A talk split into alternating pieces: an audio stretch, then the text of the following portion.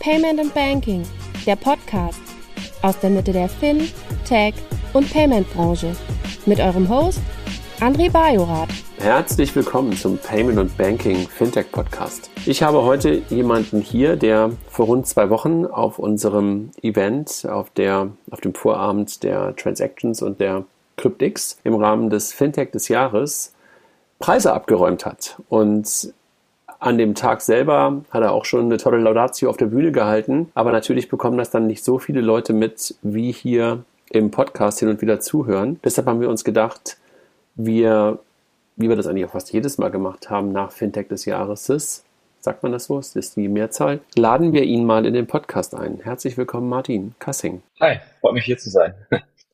Martin, vielleicht bevor ich sage, wer du bist und was du machst, mach das doch einfach mal selber. Wer bist du und warum bist du hier? Wie bist du da hingekommen? Ja, ich bin Martin, ich bin der Gründer und CEO von Upwest, habe die Firma vor fünf Jahren gegründet. Mein Hintergrund ist eigentlich im Private Equity Bereich. Die ersten fünf Jahre nach der Uni dort gearbeitet und verschiedenste Firmen investiert, Software, allerdings auch klassischen Mittelstand. Dann meine erste Firma danach gegründet, Shopco im Payment Bereich. Die wurde verkauft an Klarna. Bin dann zurückgekommen aus den USA nach Berlin und habe dann äh, relativ zügig Upwest gegründet. Und wenn wir mal so ein bisschen darüber sprechen, was UpWest macht. Du hast gerade noch gar nicht gesagt, was ihr tut, aber ihr habt beim Fintech des Jahres zwei Preise gewonnen. Einmal das Fintech des Jahres und einmal für die Bankenkooperation. Das spricht ja schon mal so ein bisschen dafür, dass ihr jetzt nicht der Disruptor irgendwo am Frontend seid, sondern dass ihr in irgendeiner Art und Weise mit Banken etwas gemeinsam tut, als Dienstleister scheinbar was tut. Beschreibt doch mal ganz kurz, was UpWest tut. Klar, also Upwest ist ein, ein B2B-Fintech. Das heißt, wir stellen Infrastruktur bereit für andere Firmen in der Finanzindustrie, um Investmentprodukte anzubieten. Das Ganze kann man auch ein Kernbankensystem nennen. Das heißt, Fintechs, allerdings auch Banken oder Asset Manager können sich anschließen an unsere Plattform und können dann verschiedenste Investmentprodukte wie ETFs, Aktien oder auch Cryptocurrencies anbieten. Das über Europa hinweg deutlich skalierbarer, weil auf der Cloud, weil neu gebaut und dadurch auch deutlich kosteneffizienter. Beschreibst du es wirklich als Kernbankensystem? Ist das kein Wort, was dann manchmal sofort so einen Balken vor die Tür irgendwie gerammelt macht, weil keiner denjenigen reinlassen möchte, der ein neues Kernbankensystem anbietet? Ja, das ist ein guter Punkt. Also im Prinzip in der modernen Welt nennen wir das eine Investment API, so eine API-Plattform. In der alten Welt heißt es eher Kernbankensystem. Im Prinzip ist es aber das Gleiche. Es ist eine, ist eine Softwarelösung, die die ganze Verrechnung und das ganze Brokerage, äh, Custody und Settlement-Thema vereinfacht und über eine einfache technische Schnittstelle zugänglich ist, also eine API. Wie bist du drauf gekommen? Also du hast gerade schon gesagt, fünf Jahre gibt es euch schon. So richtig in die Öffentlichkeit gekommen, würde ich sagen, oder habe ich euch richtig wahrgenommen, so natürlich schon mal irgendwann so Funding-Gründen. Das war schon, glaube ich, schon vor drei, vier Jahren, glaube ich, wo, ich glaube, Early Bird, glaube ich, ganz am Anfang schon mal bei euch investiert hat, wenn ich mich recht entsinne. Dann aber nochmal so gut vor einem Jahr, wo ihr, glaube ich, dann nochmal sehr große Aufmerksamkeit deshalb auch bekommen habt, weil ihr einige Lizenzen der Finanzaufsicht bekommen habt. Also trotzdem nochmal, wie bist du auf das Thema gekommen? Ich würde sagen iterativ. Wir haben ja die Firma Ende 2017 schon gegründet und äh, damals war das Thema Blockchain, Krypto sehr en vogue. Ja, ist eigentlich immer noch, jetzt letzte Woche vielleicht nicht mehr so sehr, aber generell immer noch ein sehr, sehr spannendes Thema. In der Öffentlichkeit ist es auf jeden Fall noch. es ist auf jeden Fall sehr vertreten überall. Ne? Und damals hat mich die Technologie sehr stark fasziniert und unter anderem auch, dass man damit neue neue Use Cases ermöglichen kann, Sachen effizienter gestalten kann, dass man da unter anderem auch ein offenes System hat, wo die Entwickler direkt dran partizipieren können. Und der Einstieg von Upwest war damals wirklich eher Zugang zu Cryptocurrencies zu ermöglichen. Und nach einer sehr kurzen Phase, also fast nach ein paar Monaten, haben wir festgestellt, dass die Infrastruktur im Blockchain-Bereich eigentlich nicht zugänglich ist und haben dann eine Wallet-Technologie entwickelt, auch eine, eine Non-Custodial Wallet-Lösung sogar, ja, die wäre jetzt, sage ich mal, nicht direkt pleite gegangen, die wir dann über eine API an verschiedenste Kunden bereitgestellt haben. Da waren Kunden dabei wie, wie Nuri, Bitwalle damals noch, Exporo war einer von unseren Kunden für die ganzen Asset-Tokenisierungsthemen, Linus äh, Capital war einer von den Kunden und wir haben gemerkt, dass man in der Ansprache dann mit den verschiedensten Kunden im Alternative-Bereich, was ja Exporo und Linus de facto sind, dass das ein großes Problem besteht, die, die Assets breit zu verteilen. Ja, es gab damals keine Market Maker für diese Assets und auch keine Exchanges und haben dann versucht, diese Assets eigentlich bei verschiedensten Fintechs zu platzieren. Das sind teilweise Fintechs gewesen, teilweise auch Kryptobörsen. Und das Feedback war relativ eindeutig, dass die eigentlich eher Interesse hatten, traditionelle Assets anzubieten und dass es so komplex gewesen ist. Ne? Also ETFs, Aktien. Und das hat uns neugierig gemacht, dass dieser Markt, der eigentlich ja schon so alt ist, so komplex ist und so schwierig ist es überhaupt, damit, damit Produkte zu launchen und haben dann, wenn man so möchte, gepivotiert. Ja, äh, mit Early Bird, mit der Runde, dann tiefer an diesen größeren 10 Billionen Retail-Markt einzusteigen und hier eine neue Lösung zu bauen, die für klassische Player spannend sein kann, aber auch vor allen Dingen für neue, die jetzt disruptiv sein könnten, ja. Wir haben uns auch mal damit beschäftigt. Du weißt ja vielleicht, dass wir damals Figo gemacht haben und die deutsche Börse bei uns investiert hat. Also das war irgendwann 2016, 2017 oder sowas irgendwie auch. Und haben dann auch darüber nachgedacht, ob man nicht in das Thema Wertpapiergeschäft im Sinne von Aggregation auf der einen Seite und Execution auf der anderen Seite reingehen kann. Was uns damals davon abgehalten hat, war, dass es keine Standards zu geben schien und dass alles irgendwo sehr stark auf bestehenden Playern aufgebaut war und sehr fragmentiert war. Und so wie du es gerade beschrieben hast, versucht ihr das ja fast full stack mäßig neu zu machen, ne? dass ihr sehr, sehr viele Wertschöpfungsstufen beziehungsweise also die zusammenführt und Player aus dem Ganzen rausnimmt. Habe ich das richtig verstanden? Und dann daran die Frage, hast du damit ein Chicken Egg Problem? Ja, ist eine gute Frage. Ich würde auch nicht sagen, also ein Wort, was wir nicht so mögen bei Advest, ist Brokerage as a Service, ja, weil Brokerage ein Teil der ganzen Wertschöpfungskette ist. Im Prinzip geht es ja wirklich darum, äh, von dem KYC-ML-Prozess bis hin zur Eröffnung von, von Depots oder auch dann Wallets, äh, zur Platzierung von Orders, äh, zur Verbuchung gegen, gegen verschiedenste Währungen und die Einbuchung in, in, in der Verwahrung und die ganze Versteuerung, Corporate Action Thematik dahinter. Ne? Das heißt, die, das Fintech oder auch generell die Firma, die uns nutzt, die möchte ja die End-to-End-Experience optimieren und nicht nur ein Bruchteil davon. Und das hängt auch sehr stark zusammen, weil sobald quasi eine Order platziert wird, muss sie ja irgendwo verrechnet werden und muss irgendwo eingebucht werden. Deswegen ist es ein holistischer Ansatz. Und wir haben ein Kernbankensystem in der Tat gebaut über die verschiedensten Bereiche hinweg. Ja, das heißt Brokerage, Custody und Settlement und arbeiten da im Hintergrund modular mit verschiedensten Partnern. Ne? Also da haben wir auch einen Award bei euch gewonnen für die beste Partnerschaft. Das heißt, im, im Custody-Bereich geht es um, um, um die Breite der Assets, die angeboten werden und auch damit einhergehend auch, auch Kosten. Da arbeiten wir mit der BNB Paribas zusammen, weil die das global anbieten können über sehr viele Assets und sehr, sehr kostengünstig. Im Exchange-Bereich sind wir jetzt angeschlossen an die, die TradeGate, das ist die größte Retail-Exchange. Wir sind aber auch relativ modular in dem Bereich. Ne? Das heißt, wenn jetzt ein Kunde kommt, nehmen wir mal an die Deutsche Bank oder DBS, ja, und die möchten ihr eigenes Execution Venue nehmen und den eigenen Custodian, dann können die auch unsere Kernbankenlogik nehmen und die ganze Verrechnung dazwischen modular effizient zu bauen. Es haben aber trotzdem noch ihre, ihre Profit Pools sozusagen. Und das war uns generell wichtig, dass wir eine End-to-End-Experience gewährleisten können, aber auch eine Modularität für verschiedenste Player am Markt. Und dafür musste man es neu bauen. Das heißt aber eigentlich, wenn ich das richtig verstehe, bist du ein Layer in der Mitte zwischen dem Frontend, was du nicht bist. Das Frontend, also du machst zwar das KYC, hast du gerade gesagt, was wahrscheinlich as a Service für deine Kunden, wenn sie es benötigen. Wahrscheinlich, wenn es eins gibt, ähm, ein Depot oder ein Konto, dann brauchst du wahrscheinlich kein KYC zu machen, kein AML, oder? Genau, KYC ML geht quasi über unsere Partner. Ja? Und die Daten werden dann durchgefüttert an uns und wir machen dann unsere Risk-Checks und approven das dann sozusagen oder halt auch nicht. Ne? Ähm, das ist aber ein reines, reines, äh, ein reiner Datentransfer dann. Und dann hast du ein Layer, wenn ich mir das mal so vorstelle, in der Mitte, wo du sozusagen die Konnektivität zwischen dem Frontend und dann den verschiedenen Backend-Services herstellst. Und dann hast du manche Dinge mit Partnern gebaut und manche Dinge selber gebaut. Also habt ihr einige von diesen, von den Services wirklich hinten, also sowas, was du gerade gesagt hast, ähm, Custody machst du nicht selber, sondern machst, äh, den ähm, Account machst du nicht selber, sondern macht die BNP Paribas. Aber einige Dinge machst du auch selber, richtig verstanden? Genau, also wir machen eigentlich alles, was dazwischen passiert. Also die ganze Kernbanken, Logik und Verrechnung selbst. Die Verbuchung der, der einzelnen Assets in den Depots machen wir auch selbst. Man muss dazu auch sagen, wir sind ja selbst eine Wertpapierhandelsbank. Ne? Das heißt, dass diese Kombination aus, aus Kernbankensystem und Wertpapierhandelsbank ist besonders powerful weil wir die ganzen Schnittstellen an, sag ich mal, Exchanges, an Payment Provider, an ähm, äh, Verwahrer dann noch ein, einer API verbinden können. Ja, also es wird über, eine, über das ganze Vendorenmanagement. Das heißt, wenn unsere Kunden kommen, die müssen das ganze Vendorenmanagement inklusive SLAs und API-Management, das müssen sie nicht machen, das machen wir auch für die. Ja. Allerdings, was wir nicht machen, wir sind jetzt keine eigene Exchange. Ja. Das heißt, wir haben da im Hintergrund einen Market Maker. Wir sind kein Globalverwahrer. Ne? Wir machen die Einzelverbuchung und Einzelverrechnung, aber am Ende liegt das dann immer noch im Omni-Setup bei, bei der BNB Paribas.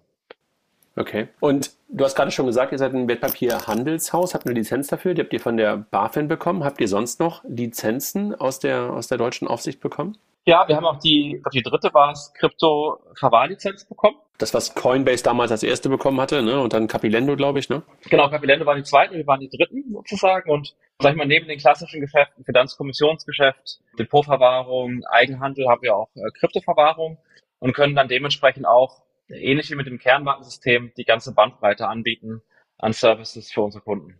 Sind diese Lizenzen, diese Erlaubnisse Passporting-fähig? Also du hast vorhin schon mal kurz gesagt, skalierbar, Europa und dergleichen oder weltweit sogar hast du vorhin angedeutet. Könnt ihr alles, was ihr tut, mit den Lizenzen, die ihr in Deutschland bekommen habt, auf der ganzen Welt machen? Also in Europa geht das, ne, bis auf die Krypto-Verwahrlizenz. Die ist noch nicht passportable. Da gibt es ja in jedem Land irgendwie eine eigene, eigene Regelung. Hoffentlich wird das dann harmonisiert mit der Mika-Regelung.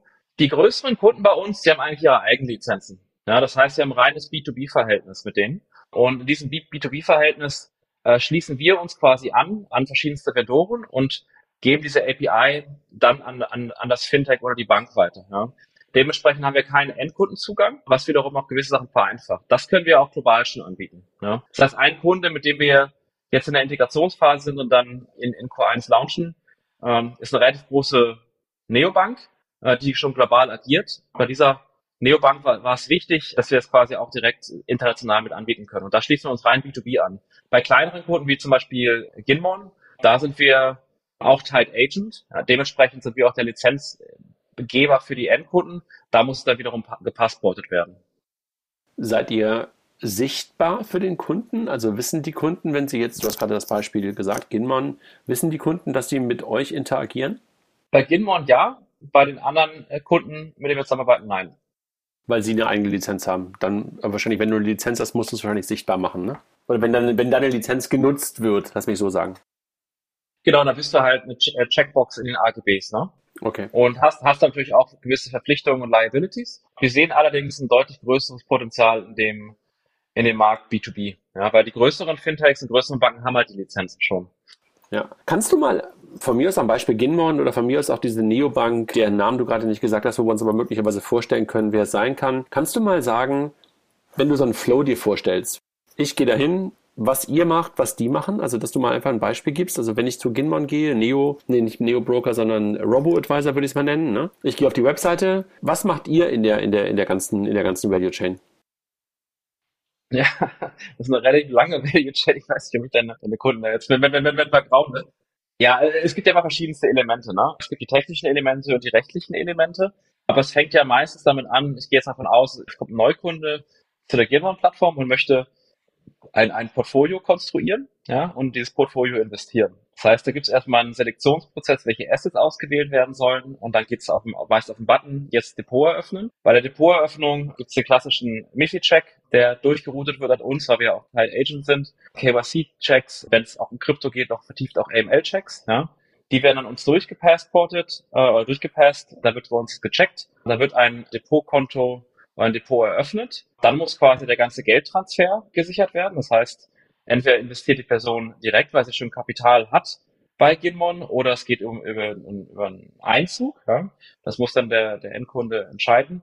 Nehmen wir mal an, es geht über direktes Investment, das heißt, Kapital ist schon bei Ginmon oder bei einem von unseren Partnerbanken. Dann wird quasi eine Order platziert. Das kann entweder eine, eine Order sein über ein direktes Investment oder halt eine Portfolio-Order, die ausgeführt wird. Das wird dann platziert bei der Exchange durch uns. Das macht ihr, ne? Also okay, verstanden. Das machen wir, genau, die, die ganze Preisberechnung, ex-ante Kostenkalkulation wird natürlich auch alles mit, mit einberechnet, plus halt, sag ich mal, im Hintergrund auch die ganzen Steuerthematen, die halt wichtig sind. Ne? Wenn es, sag ich mal, Fractions sind, die wir anbieten, da auch die Risikokapitalkalkulation und auch Ausführungen auf unserem, unserem Buch über die Eigenhandelslizenz. Genau, dann ist das, ist das ausgeführt. Dann muss es quasi eingebucht werden, abhängig davon, wie das Agreement ist bezüglich Payment. Wenn es direkt, sage ich mal, abgezogen wird über Nostro-Account, kann es dann auch eingebucht werden. Es gibt teilweise auch Konstellationen, wo wir Agreements haben mit unseren Kunden, wo es T plus 1, T plus 2 ist, ja, über, über Collateral-Position. Genau, dann wird das, wird das sozusagen abgezogen von, de facto vom Konto virtuell, ja, ähm, oder, oder sag ich mal blockiert und wird dann eingebucht in das Depot. Das wiederum liegt dann bei der BNB Paribas in, in einem Omni-Depot und wir machen die Einzelverrechnung. Ja, die Einzelverrechnung für den Endkunden, auch segregiert in dem Fall. Das heißt, wenn an uns was passieren würde, sind die Wertpapiere trotzdem noch bei der BNP Paribas. Und dann rund um dieses ganze Depot gibt es natürlich relativ viele Services. Ne? Steuern sind ein Thema, das heißt die Abführung von Steuern an, an die Finanzämter, das machen wir auch aktiv und damit auch die ganze Kalkulation. Die, die ganzen Corporate Actions, die ausgeführt werden müssen, müssen wir vorbereiten und auch ausführen ja, genau, bis hin zu gewissen Änderungen in den Stammdaten. Ja? Also wenn beispielsweise äh, ein Kunde was im Depot verändern möchte, keine Ahnung, verheiratet, gestorben, Kinderaccounts, das machen wir auch alles. Also die ganzen Einzelbuchungen, Einzelbuchverrechnungen, ja. Also relativ viel. Total. Und sag mal, glaubst du, dass ihr, ihr seid ja relativ unique damit unterwegs. Ist es der Grund, weil, weil es so komplex ist? Weil du es schlecht zerschneiden kannst und weil du wirklich auch das Ganze, was du gerade beschrieben hast, um es sinnvoll zu machen, auch komplett anbieten musst, dass, dass es deshalb für euch auch eine relativ gute Position ist? Ja, es ist exakt das, was du gerade sagst. Du kannst natürlich ein Layer auf ein Layer sein. Ne? Also beispielsweise könntest du jetzt auch mal mit einer etablierten Lösung einfach eine bessere API on top bauen. Das Problem ist nur, dass du im Backend immer wieder Probleme haben wirst, ja, und die kannst du nicht im Frontend lösen. Ja, sowas wie Beispielsweise, du möchtest, möchtest einen Shared Account haben und Shared Depot. Du möchtest irgendwie Fractions anbieten, aber der, der Anbieter bietet jetzt nicht diese Risikoposition an. Ja? Das heißt, um wirklich eine End-to-End Experience zu bieten, die, die funktioniert, musst du die komplette Wertschöpfungskette abbieten von der Technologie, aber auch von den Lizenzen. Und das wiederum hat dann aber auch den Vorteil, wenn du das machst, dass du ganz anders kalkulieren kannst. Wir können ja ganz anders rechnen wir können ja verschiedenste Assets anbieten. Wir können ja quasi beim Brokerage verdienen, wir können aber auch mit der Verwahrung verdienen und müssen jetzt nicht in jedem einzelnen Bereich relativ hohe Kosten verlangen. Ja? Und das führt eigentlich jetzt schon dazu, dass wir verglichen mit anderen Kernbankensystemen, anderen Anbietern deutlich, deutlich günstiger sind, ja? weil wir jetzt alles aus einer Hand bieten können. Ja? Wie konntest du damit Geld raisen? Welcher VC, ich meine, du, du hast ja welche, haben die das verstanden? Also das ist ja wirklich der Teufel im Detail. Und wir wissen ja alle, dass VCs alle schlaue Menschen sind, aber die Aufmerksamkeitsspanne in der Regel so ist wie bei einer Fliege. das hast du jetzt gesagt, ja. ich glaube, die VCs sind gar nicht so schlecht, wie du sie machst. Das musstest du jetzt sagen. Es sind ein paar Sachen passiert, die unser Leben deutlich einfacher gemacht haben und die offensichtlicher geworden sind in den letzten zwei Jahren, die vorher aber nicht so offensichtlich gewesen sind. Unter anderem Mambu äh, als Kernbankensystem geht komplett durch die Decke. Ja. Äh, haben sehr lange dafür gebraucht, ja, fast zehn Jahre, glaube ich, oder zwölf Jahre. Aber irgendwann kam so dieser Inflection Point und viele der VCs in, in Europa haben das verneint, dass das quasi Banken, Neobanken, neues Kernbankensystem integrieren werden, was auf der Cloud liegt. Ja. Das war, war ein riesen Fehler von den VCs, weil es mittlerweile, glaube ich, eins der bestwachsendsten Softwarefirmen in Europa ist. Ja. Und das war für viele so, so ein Aha-Moment, oh wow, Infrastruktur ist irgendwie sexy, Plus du hast halt parallel Firmen wie Plaid, die eigentlich schon gekauft wurden von Visa, dann allerdings gesagt haben, nee, lass mal nicht machen. Und sind danach, haben sich nochmal vervierfacht danach sozusagen. Ne? Naja, anders. Cartella hat gesagt, wir machen es nicht, ne? ja, gibt's verschiedenste Geschichten auch von den Plaid-Jungs, die halt ein paar Sachen dann einfach nicht geliefert haben. Aber ich glaube, das ganze Thema APIs und Backend war auf einmal finanzierbar und hat auch relativ interessante Wachstumszahlen gebracht, plus halt auch gute Margen. Und es ist ja nicht ohne Grund bei uns jetzt Besser Ventures auch eingestiegen in der letzten Runde. Die waren ja der erste Investor in der Series A von, von Bamboo. Ja, und die haben diese Themen frühzeitig schon gesehen. Die haben auch in Maketa investiert, unter anderem in Amerika. Also die kennen das Infrastrukturthema ganz gut und sind eigentlich seit Jahren, seit vier, fünf Jahren auf der Suche nach einem Anbieter, der API First das Thema Investments umsetzt. Und in Amerika ist der Markt auch leicht anders als in Europa. In Europa ist halt sehr fragmentiert. Und Europa war in dem Fall sogar für sie spannender. Ja? Äh, warum sie dann auch, sage ich mal, nicht in Drivers investiert haben oder Apex Clearing. Natürlich haben sie sich auch früh angeschaut, sondern in uns in Upwest. Okay, cool. Wenn du nochmal ganz kurz auf das Fintech-Umfeld hast du gerade schon ein bisschen beschrieben oder das, das generelle Startup-Umfeld gerade. Wie nimmst du das gerade wahr? Also du bist ja mittendrin, also wenn man euch besucht, da sitzen ja auch ein paar andere Fintechs um euch herum im gleichen Gebäude, sitzt da mitten in Kreuzberg. Wie nimmst du das gerade wahr? Ne, es trennt sich momentan so ein bisschen die Spreu vom Weizen. Das heißt, B2C-Geschäftsmodelle, glaube ich, da werden die Top 25 Prozent sich durchsetzen und die werden dann, glaube ich, auch sehr viel Marktanteil in den nächsten Jahren gewinnen können. Ich glaube, die 75 Prozent dahinter, die haben es ein bisschen schwer. Ja? Uh, unter anderem, weil das Geschäftsmodell eigentlich darauf basierend war, Kapital einzusammeln, um Kunden zu akquirieren und dementsprechend Wachstum zu zeigen. Ja? Jetzt ist nicht mehr so viel Kapital da. Das heißt, man kann die Kunden nicht mehr akquirieren. Aber man muss jetzt relativ viel aus Effizienz rausholen. Ne? Das heißt, Die Kunden müssen schneller profitabel sein und ich, ich muss deutlich enger kalkulieren, auch mit meinem Personal, ja, und mit dem ganzen Operations-Team. Und deswegen glaube ich, im B2C-Bereich wird es eine starke Konsolidierung geben. Ich denke, es wird Fintechs geben, die werden wahrscheinlich auf 100 Millionen Kunden gehen können. Ja, das sind aber wahrscheinlich dann eher 10 ja, in, in, in Europa und nicht 100. Und im B2B-Bereich, glaube ich, passiert eine Menge. Du siehst halt sehr viel im Open Banking-Bereich, weil es einfach neue Regulierungen gibt und da kann man eine Menge machen. Kernbankensysteme gibt es auch, glaube ich, relativ viele Provider jetzt für, für das Thema Lending, für Investments. Sehen wir ja auch relativ viele Provider. Ich glaube, es ist eine ganz gute Zeit für B2B, jetzt, jetzt quasi in den Markt reinzugehen, um dann gewissen Kunden die, die OPEX zu reduzieren und auch ready zu machen für die nächste Phase. Ja, also vielleicht auch an, an, an die Zuhörer dieses Podcasts. Ja, natürlich haben wir die Fintechs, die die europaweit oder auch global dann jegliche Assets günstig und, sag ich mal, in verschiedensten Use Case anbieten wollen. Aber ich glaube auch, dass sehr viele Banken, Asset Manager jetzt eine Möglichkeit haben, ihre Systeme zu abzugraden, bevor halt die nächste Welle kommt. Ja? Und das, deswegen sind wir eigentlich noch relativ positiv gestimmt, aber vorsichtig im Geld ausgeben. Ja?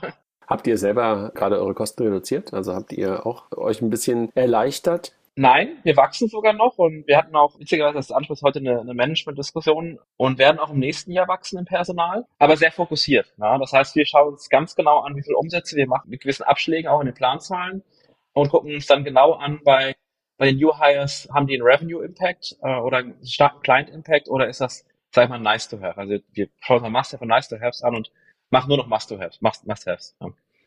Aber kurz gefragt, ihr seid noch nicht profitabel, ne? Nee, wir waren knapp davor in 2011, äh, 2021, sorry. Aber wir sind auch nicht profitabel. Muss halt auch so sagen, wir hatten auch einen, so einen Headwind bekommen von, von Kryptokunden damals. Wir brauchen noch Kapital bis zur Profitabilität, ja. Ähm, haben natürlich das Glück, dass wir in diesem Jahr gut geraced haben und sind da auch sehr stabil aufgestellt, sagen wir, für die nächsten zwei, drei Jahre. Wie verdienst du Geld? Einmal Lizenzen, Assets under Management oder transaktionale Bestandteile? Also was sind sozusagen eure Einnahmequellen?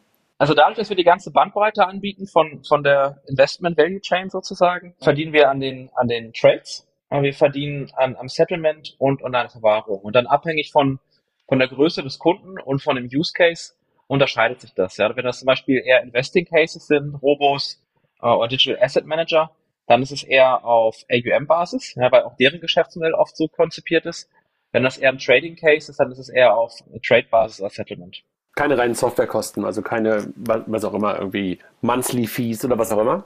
Wir haben das zum Teil drin bei Kunden für äh, Mindest, Mindestgebühren pro Jahr, äh, pro Kunde pro Jahr indirekt. Wir haben auch bei manchen Kunden, wo, wo es noch ganz am Anfang steht, gewisse Mindestgebühren, die wir aber dann konsumieren lassen. Ja? Also unsere Idee ist eigentlich immer, dass unsere Kunden erfolgreich sind und dann dementsprechend sich irgendwann keine Gedanken mehr machen müssen über Fixkosten, ja, sondern dann wirklich 80 Prozent oder vielleicht sogar noch mehr Deckungsbeitrag mit unserer Lösung für ihre Investmentprodukte anbieten können. Was dich aber natürlich auch ein bisschen abhängig macht äh, von deren Erfolg. Ne? Also wenn du sozusagen transaktional oder AOM verdienst, äh, verstanden. Aber du sagst halt, okay, unsere Lösung ist auch gut, unsere Lösung führt zu weiterem Erfolg und deshalb gehst du auch mit ins Risiko sozusagen. Ja, plus du hast halt direkte Kosteneinsparungen. Wir haben jetzt auch Kunden, äh, mit denen wir migrieren im nächsten Jahr. Das heißt, da kommen paar Milliarden Assets under Management direkt auf unsere Plattform. Und das ist für die Kunden spannend, weil sie direkt sehen, nach der Migration sparen sie sich ein paar Millionen. Ja, und für uns ist es halt spannend, weil wir eine gewisse Verlässlichkeit der Umsätze haben. Lass mal gleich nochmal über das Thema Partnerschaften sprechen und mit wem ihr so partnert. Aber vorher ganz kurz Spiel. Habe ich ja gerade schon kurz vorher gesagt. Wir machen eine kurze Spielrunde und ich habe das schon jetzt zwei, drei Mal im Podcast gemacht und Kopie von alles gesagt aus dem Zeit Online Podcast und ich habe dir gerade schon die erste Trainingsfrage mal gestellt und würde dich bitten, einfach wirklich ganz schnell immer zu antworten. Also fangen wir mal an mit einer Trainingsfrage nochmal. Hund oder Katze? Hund. Cash oder Karte? Karte. Angestellter oder Entrepreneur? Entrepreneur. Planen oder machen? Machen. Slack oder Jira? Slack. BaFin oder STC? BaFin. EZB oder FED? EZB. Lindner oder Scholz? Lindner. Altmaier oder Habeck? Keiner. Giro oder Debit? Debit. Trinkgeld nur über Karte oder kein Trinkgeld? Trinkgeld sehr viel in Cash. iOS oder Android? iOS. SMS oder WhatsApp? WhatsApp. Apple Pay oder Karte? Apple Pay. Schreiben oder sprechen? Schreiben. Stimmt nicht, du hast Sprachnachrichten geschickt. Sparen oder anlegen?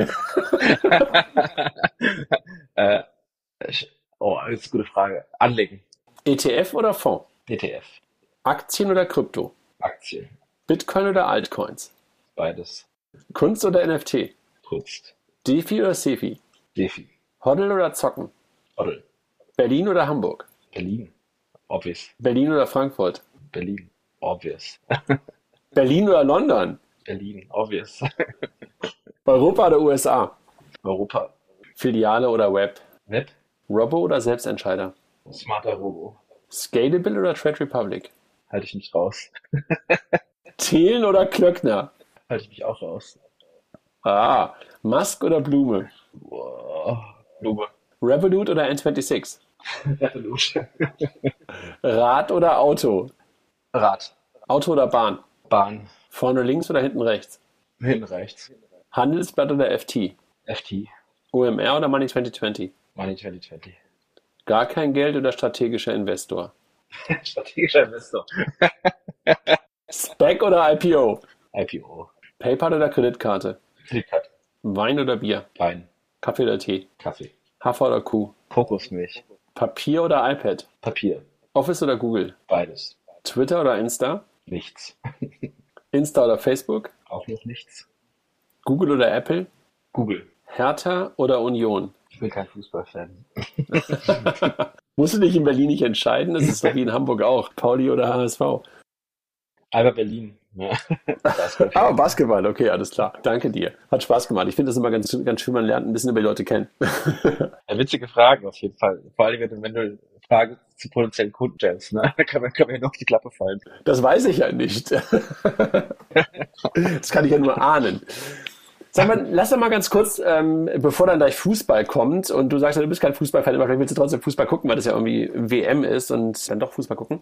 Über das Thema Fintechs und etablierte Banken beziehungsweise eure Zusammenarbeit. Du hast gerade schon gesagt, ihr arbeitet mit der BNP zusammen, aber das ist ja eher so ein Dienstleisterverhältnis, würde ich erst mal sagen. Ne? Und wenn du aber euer Kernbanksystem, wie du es ja beschreibst, wie du es in einem Wort beschreibst, was ist da der typische Pitch, den du machst bei Banken und ist es leicht, bei denen reinzukommen oder haben die Angst vor euch? Viele Fragen in einmal, auf einmal. Ja, ja. Also leicht in, in Banken reinzukommen ist, ist es nicht. Das, das wäre das wäre jetzt, glaube ich, utopisch, das so zu sagen. Äh, Ich glaube, es gibt verschiedenste Banken. ne? Man kann jetzt auch nicht alle Banken über einen Kamm scheren. Es gibt sogenannte Digital Disruptors, auch im Bankenbereich. ne? So Firmen wie JP Morgan, die, glaube ich, auch neue Produkte aufbauen. Goldman Sachs mit Markus. Ich würde sagen, dass ING auch relativ weit da vorne ist in der, in der digitalen Experience, da viel macht.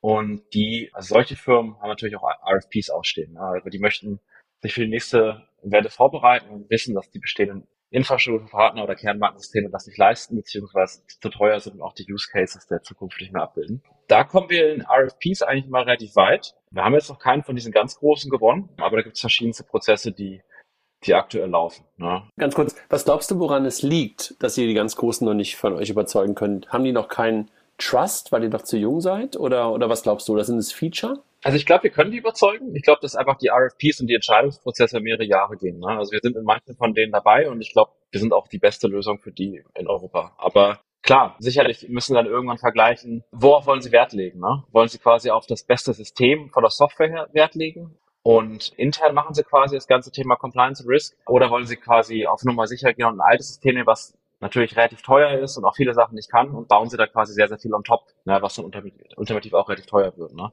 Ähm, das ist sehr abhängig, glaube ich, von der Kultur dieser Firmen. Also manche sind da sehr forward-thinking, ne, also JP Morgan unter anderem, auch mit Jamie Dimon, ich glaube, die sind da super aggressiv und sehen sich selbst als Fintech. Ich glaube, die wollen einfach die beste Lösung haben und, und wollen und sehen, haben da eine Strategie bis 2050 da auch das größte Fintech der Erde zu sein. Ja. Und dann gibt es andere Banken, glaube ich, die, die äh, haben immer noch Berührungsängste und das wird dann ein bisschen abgeschoben an Innovationsdepartments und die haben oft nicht die, die Durchsetzungskraft leider, dann auch Sachen zu entscheiden. Ja, es ist halt kein, kein Profit Center oder kein Cost Center in dem Sinne. Dann sind das eher, sag ich mal, Update-Meetings. Ne? Was ist gerade in, was ist die neueste Technologie? Ich glaube, wir müssen ja nicht alle Banken dieser Welt gewinnen. Ne? Ich glaube, die, die, die wichtigen Challenger, die würden wir gewinnen. Also wenn es da RFPs draußen gibt, dann, dann sind wir da involviert. Man muss aber auch sagen, du kommst ja auch relativ weit auch mit Fintechs, ja, und auch mit, sag ich mal, mit, mit Asset Managern, die jetzt auch digitalisieren wollen. Deswegen ist es gar nicht so notwendig. Ich sage immer, wir können ein IPO machen mit 100 Kunden, ja, äh, weil die Kunden bei uns eigentlich so eine Zentralisierung schon oft haben und so viele Kunden haben müssen, damit unser, unser Produkt natürlich auch sehr, sehr effizient bei denen läuft, dass da schon, schon große Umsatzzahlen und auch Profitabilität zeigen kannst mit 100 Kunden. Ja. Wie musstest du die Organisation aufbauen, um solche großen Elefanten, die du ja momentan auch ein Stück weit beschrieben hast, in Teilen jagen zu können. Also weil solche Worte wie Vendor Risk Management Process und, so, und, und, und dergleichen sind ja eigentlich keine, die typischerweise im normalen Startup auf der Agenda stehen. Also was für Typen brauchtest du? Was für, was für Menschen brauchst du dafür? Ja, wir haben ja die Typen, aber wir sind ja selbst auch eine Bank. Ne? Das heißt, wir müssen ja auch die klassischen BaFin Positionen besetzen und machen das auch gerne und sind inhaltlich, sag ich mal, auf der Compliance-Risk-Seite ebenbürtig. Ja? Also wir haben ein sehr starkes Anwaltsteam, was da auch die größten Firmen in Europa, auch die größten Investmentbanken beraten hat bei vielen von diesen Themen. Genau. Ich glaube, also wie musst du das aufbauen? Ähm, ich glaube, das ist, geht gar nicht unbedingt darum, wie du das heute aufbauen musst, sondern was für einen langen Atem hast du. Ne? Es ist, glaube ich, utopisch für uns jetzt zu zu denken, dass wir morgen eine Deutsche Bank gewinnen können. Und das macht oft auch gar keinen Sinn, wenn das ein Migrationsprojekt ist, weil da einfach zu viele Systeme schon verkettet sind. Und du wahrscheinlich gar keinen Spaß daran haben wirst, ne? Und du dich möglicherweise auch mit sowas über verheben würdest. Man, wir können uns daran verheben und oft kommt es einfach nicht zum Ziel. Ja? Selbst wenn du dann ähm, relativ viel Geld verdienen kannst, dann Integrationsfees und dann Operating Fees, äh, kommt es oft nicht, oft nicht zum Ziel, weil, weil es dann so stark verkettet ist. Ne? Das heißt, im Prinzip, was uns richtig wehtut, ist, wenn wir in, in, wenn wir es nicht mitbekommen, dass größere Banken oder Asset Manager digitalisieren wollen, neue Projekte aufstellen wollen und wir da nicht eingeladen werden und da irgendwie auch in der Shortlist sind. Das ist für uns dann wirklich problematisch. Ja. Und wenn wir in diesen Prozessen sind, dauert es natürlich auch ein bisschen länger. Das wissen wir ja auch. Also wir haben jetzt gewisse Zyklen für Fintechs, klein bis groß. Ne, das geht oft äh, schneller. Sobald, sage ich mal, eine, eine Vollbank involviert ist, dauert es einfach alleine von dem ganzen Outsourcing-Management deutlich länger und von Entscheidungsprozessen. Und desto größer das, das die Firma ist, desto länger ist der Zyklus. Und ich glaube, man muss da einfach die gewisse Geduld mitbringen und den langen Atem haben. Und das haben wir. Ja? Wir bauen das Business ja jetzt nicht, um, um das schnell zu verkaufen, sondern wir bauen das ja, um im besten Fall auch noch in 100 Jahren da zu sein. Ne? Ist es das Ziel? Also willst du die Firma einfach dauerhaft aufbauen und eine profitable große Firma daraus bauen? Oder siehst du irgendeinen Exit-Kanal für euch? Also wir möchten es dauerhaft aufbauen und auch profitabel. Das ist bei unserem Markt möglich und das ist, glaube ich, auch wichtig für unsere Kunden, dass da dass es da kein mittel- bis langfristiges Risiko gibt. Und ich glaube, ein guter Exit-Kanal für uns ist ehrlich gesagt der Börsengang. Ja, unser Ziel ist es ja auch irgendwo so viel möglich, so viele Leute wie möglich an einem Kapitalmarkt beteiligen zu lassen über unser API äh, dann indirekt. Und es wäre ja eigentlich toll, wenn viele natürlich auch an unserem Produkt dann teilhaben können. Ne? Also stell dir mal eine Welt vor, wenn wir an 100 verschiedensten Firmen investiert sind, Fintechs, Banken. Ne? Da haben wir ja relativ viel Flow, der durch unsere Softwarelösung dann durchläuft. Und es ist, glaube ich, ein ziemlich gutes Investmentprodukt für alle. Ja, deswegen wäre das für uns schon cool, wenn wir so schnell wie möglich auch an die Börse gehen können. Ist natürlich sehr abhängig von der Marktlage und auch von Umsätzen, wie sie am Ende fallen. Wenn du noch mal ganz kurz über das Thema Vorbilder sprichst, du hast gerade über Mambu gesprochen, die du durchaus ja, du hast nicht Vorbild gesagt, aber schon vielleicht so etwas wie ein Vorbild, weil oder eine, ja, eine, ja, ein Vorbild vielleicht, weil, weil, weil einige Investoren darauf geguckt haben. Wen siehst du sonst noch als, als Vorbild für euch als Unternehmen?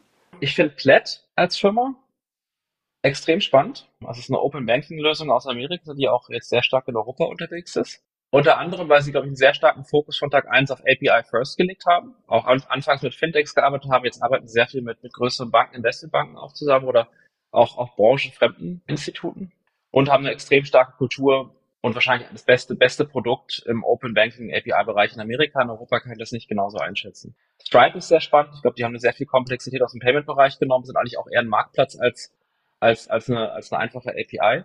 Auch sehr spannend. Ja, ich würde sagen, das sind so die, die drei Firmen. Ja. Mambu, Plaid und, und die, ja. Ein Stück weit, weil es auch API-First-Companies alle drei sind. Ne? Also bei Mambu, glaube ich, nicht ganz so sehr im Vordergrund ähm, am Anfang, aber Plate und, und, und Stripe auf jeden Fall. Ne? Guckst du manchmal auch so ein bisschen außerhalb der äh, Financial Service-Industrie? Also keine Ahnung, Twilio ist ja auch so ein schönes Beispiel dafür. Die haben ja auch ein IPO gemacht. Also das ist ja eigentlich ein gutes Beispiel dafür. API-First-Company und IPO könnte ja auch ein ganz schönes Role-Model sein. Ne? Ja, Twilio ist eine Granatenfirma. Äh, haben ein bisschen den Nachteil, dass sie von der Wertschöpfungskette per Definition nicht zu viel selbst machen können, ja, weil sie am Ende nur ein Layer auf, auf Telekommunikationsdienstleister sind. Und dadurch sind deren Gross Margins, jetzt sag ich mal, nicht so hoch. Ich glaube, unter 50 Prozent. Und das wiederum wird dann ein bisschen bestraft am Kapitalmarkt. Ja? Also das ist ja genau passiert bei Twilio. Ich glaube von 60 Milliarden irgendwie runtergebrochen auf 10 Milliarden. Ich glaube, was halt wichtig ist, dass man, glaube ich, ein sehr stabiles Grossmargengeschäft hat. Das ist bei uns möglich, weil wir auch eine tiefe Wertschöpfungskette haben. Und Twilio ist ein gutes Beispiel. Das ist ja auch beste Mal einer der ersten Investoren gewesen. Ja? Und auch die, die Komplexität im Telekommunikationsbereich rausgenommen und das digitalisiert, was wir nicht anders machen im Investmentbereich. Wenn du noch mal ganz kurz auf eure Investoren guckst, du hast über Early Bird haben wir jetzt schon gerade schon ein paar Mal gesprochen. Das hast du über Bessemer gesprochen. War es notwendig, ein US-VC reinzuholen oder hättest du das Ganze auch mit ähm, deutschen, schrägstrich europäischen VCs machen können? Ich glaube, Stand heute hätte man das auch komplett in Europa machen können. Ich glaube, es hat trotzdem immer noch ein, es hat noch gewisse Vorteile, das mit amerikanischen Investoren zu machen. Unter anderem, unser Thema ist noch relativ neu in Europa. Das Thema Infrastruktur, das gibt es schon ein bisschen länger in Amerika. Das heißt, die Investoren haben ein bisschen mehr, mehr Erfahrung. Unter anderem auch, wie das finanziert werden muss, weil du kannst nicht direkt in Umsätzen und Margen sehen, wo das Ganze hingehen kann. Du brauchst eine gewisse Conviction, dass diese Infrastruktur irgendwann auch exponentiell nach oben gehen kann, wie zum Beispiel beim Twilio oder bei, bei, bei einem Mambu. Das zweite, was ein Vorteil ist bei US-amerikanischen Investoren, die haben deutlich größere Fonds und deutlich mehr Kapital auf den Follow-on-Rounds. Ne? Also Bessemer hat jetzt einen neuen Fonds von drei Milliarden geclosed. Das hilft uns natürlich, ja. Also gerade in der aktuellen Situation, wenn du mal eine Zwischenfinanzierung brauchst, oder mal eine richtig fette Folgefinanzierung, um sich beispielsweise für eine für, für, für ein IPO ready zu machen, dann können die das mit, mitziehen. Ja, und in Europa ist es oft so, dass ab der, ab der C- oder D-Runde dann die, die, die meisten VCs abspringen müssen, ja, weil einfach die, die Ticketgrößen zu hoch sind. Und dann kommen meistens die Amerikaner rein. Ne? Aber ihr habt auch eine Bank, glaube ich, im, im Cap-Table, ne? ABN Ambo oder, oder wer ist da im Cap-Table? ABN Ambo Ventures, genau. Mit denen arbeiten wir auch zusammen an, auf dem, äh, im Payment-Bereich. Cool. Also die sind, die haben relativ viel gemacht. Die, sind die sogar auch bei Solaris Bank auch drin? Genau, die sind in Solaris drin, die waren damals auch bei Penta drin. Die machen relativ viel, ja.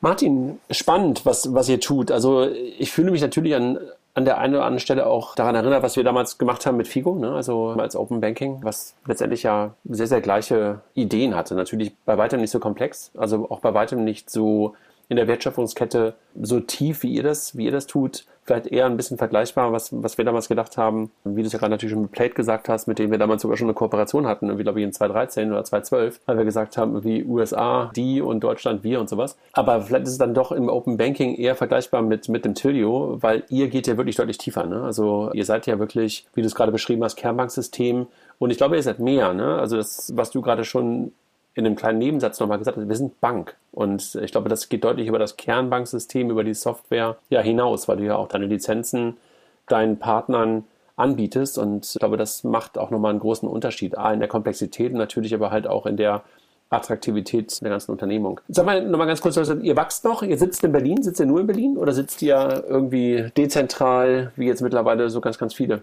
Also wir haben ein Office in Berlin, aber viele Leute arbeiten dann auch größtenteils remote. Ne? Wir versuchen immer regelmäßig zusammenzukommen. Sag ich mal, Management, alle zwei Wochen sind wir in Berlin. Es ist einfach einfacher, sich auszutauschen und haben verschiedenste Events auch über das ganze Jahr. Ne? Unter anderem das Upfest, ne? unser internes Festival, was wir im Sommer dann immer orchestrieren. Genau, also unsere, unser, unser Aufbau vom Personal ist plus minus drei Stunden von Berlin und das funktioniert eigentlich ganz gut. Plus minus drei Stunden mit dem Flugzeug oder mit dem Zug. Zeitzone, ja.